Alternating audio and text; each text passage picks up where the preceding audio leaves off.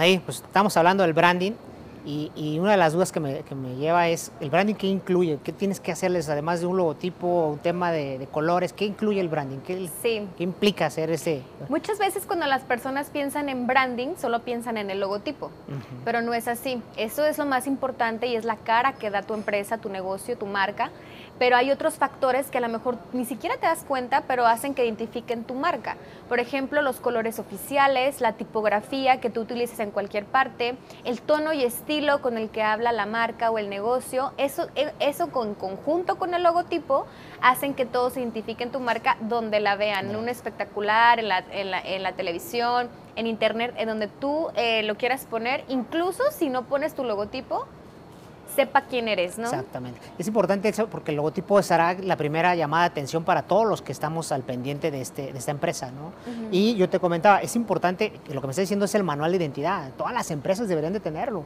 Para que entonces no tengas una variedad en tu publicidad, porque a veces que el color, nosotros tenemos como firma un color azulito, no sé qué tipo de azul sea, pero cuando pedimos ciertas impresiones no coinciden y nos peleamos mucho con los, con las empresas, pero tu manual de identidad va a decir eso, ¿no? Exacto, el manual de identidad ayuda mucho a hacer esa guía ¿no? Para que el lineamiento de tu marca se vea igual en cualquier parte que la pongas. Y eh, sobre todo también, yo muchos de los errores que he visto es en el tono y estilo. Así A veces una empresa tiene un perfil de, Facebook, tiene una página web, tiene un video y en todos lados tú lo percibes diferente. En Facebook parece que es alguien de 30 años hablándote muy este mm, amigable. Pero en la página parece que es alguien de 60 años, súper corporativo y te está hablando súper serio. Entonces tú dices, Es la misma marca y lo estoy viendo en diferentes partes. Es algo muy importante que muchos descuidan y, que deberían de, tener en cuenta siempre. Excelente. Oye, platicábamos, el tema es, ¿es importante que las empresas manejen un eslogan o no lo manejen? Porque muchas veces los eslogan también es una identidad para las empresas, ¿no? Eh, de lo que te quieran conocer, o hemos hablado mejor, conocemos marcas importantes que se manejan mucho por el base al, al socialmente responsables, ¿no? Pero es importante también. Sí, es muy importante porque refuerza el logotipo. Hay industrias que no se eh, explican muy bien en su logotipo, ¿no? O sea, si vendes ese pequeño tornillito para la construcción de algo y tu logotipo pues no te lo describe, el eslogan te hace reforzar y te describe qué vendes, ¿no? Eh, hay eslogans emocionales, hay eslogans informativos, pero siempre ayuda a dar un refuerzo para que tú identifiques qué se vende eh, en el negocio que estás viendo, en la marca. Ya llegas a una empresa, haces el cambio, haces todo. ¿Qué sucede? ¿Cómo es el seguimiento? ¿Cómo vas midiendo el impacto? O sea, que vea el, empresario o el emprendedor que, que, fue algo que además de, fue algo valioso, pues, y que lo necesitaba su empresa. ¿Cómo le das ese seguimiento? Después de que se les hace una estrategia de branding o rebranding, en el caso de que se vuelva a dar un refresh a la marca, se canaliza a todos los medios de comunicación que ellos tienen, ¿no? Ya sea digitales, ya sea este en radio, televisión, donde ellos se encuentren, se hace ese cambio. También se hace un, como una campaña de lanzamiento de rebranding. Para irlo dando la introducción, para que la gente se vaya empapando. Para que la gente vaya diciendo, próximamente nos renovamos para ti. Ah, bueno, ya espero un cambio. Un cambio de golpe es, un, es, un, o sea, es un tremendo error, ¿no? Así es. Tienes que este, eh, educar a tu público a que va a venir un cambio a que lo tomen suave y después de que ya haces esa campaña como de lanzamiento viene la adaptación, donde tú interactúas con tu público, le vas haciendo a lo mejor, no sé, campañas para que interactúen con la nueva marca, incentivos, promociones, entonces los atrapas con la nueva marca y, haces que se quede otra vez posicionada en la mente sin que ellos se den cuenta y nos pasa muchísimo con muchas marcas que han cambiado la imagen y nosotros seguimos consumiendo.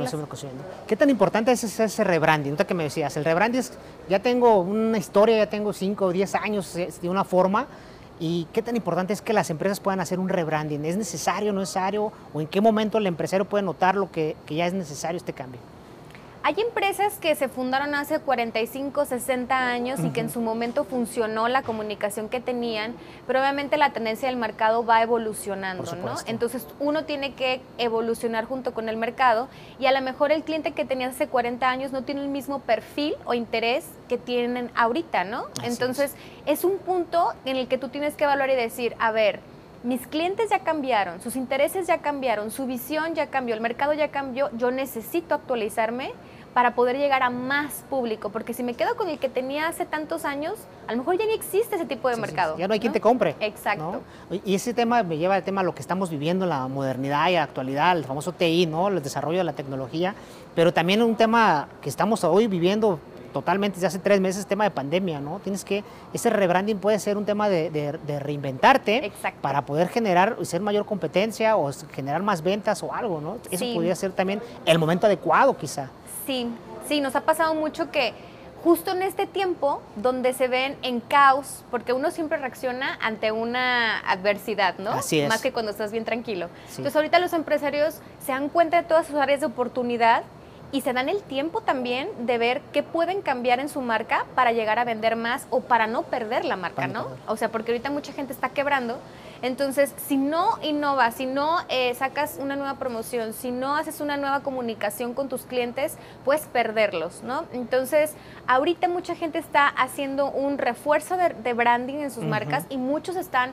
Em, tomando la decisión de hacer un rebranding total de la marca, pero la intención es que, hey, aquí estoy, ¿no? ¿Por qué? Porque la competencia ahorita está con todo, ¿no? Eh, la gente obviamente quiere vender para recuperarse de todo lo perdido y si no sobresales, pues el público no te ve porque tiene tantas opciones ahorita que lo que no sabe dónde voltear. Entonces, el que tú seas diferente hace que el público te vea. Así es. Yo creo que es un tema súper importante y para mí debe ser que cuando uno crea su negocio debe presupuestar el branding. Así es. Porque si no, no vas a tener el impacto que quieres, no vas a ver la formalidad que deseas. ¿no? Debe ser considerado en tus presupuestos para cuando arranques. Y tener en cuenta que tarde o temprano vas a hacer un rebranding y tener en cuenta que tarde o temprano nos va a pasar cosas como las actuales que hay que tener que enfrentar y tenemos que hacer algo para que lo sigamos funcionando. ¿no? Así es. ¿Qué más podemos adicionar como partida final?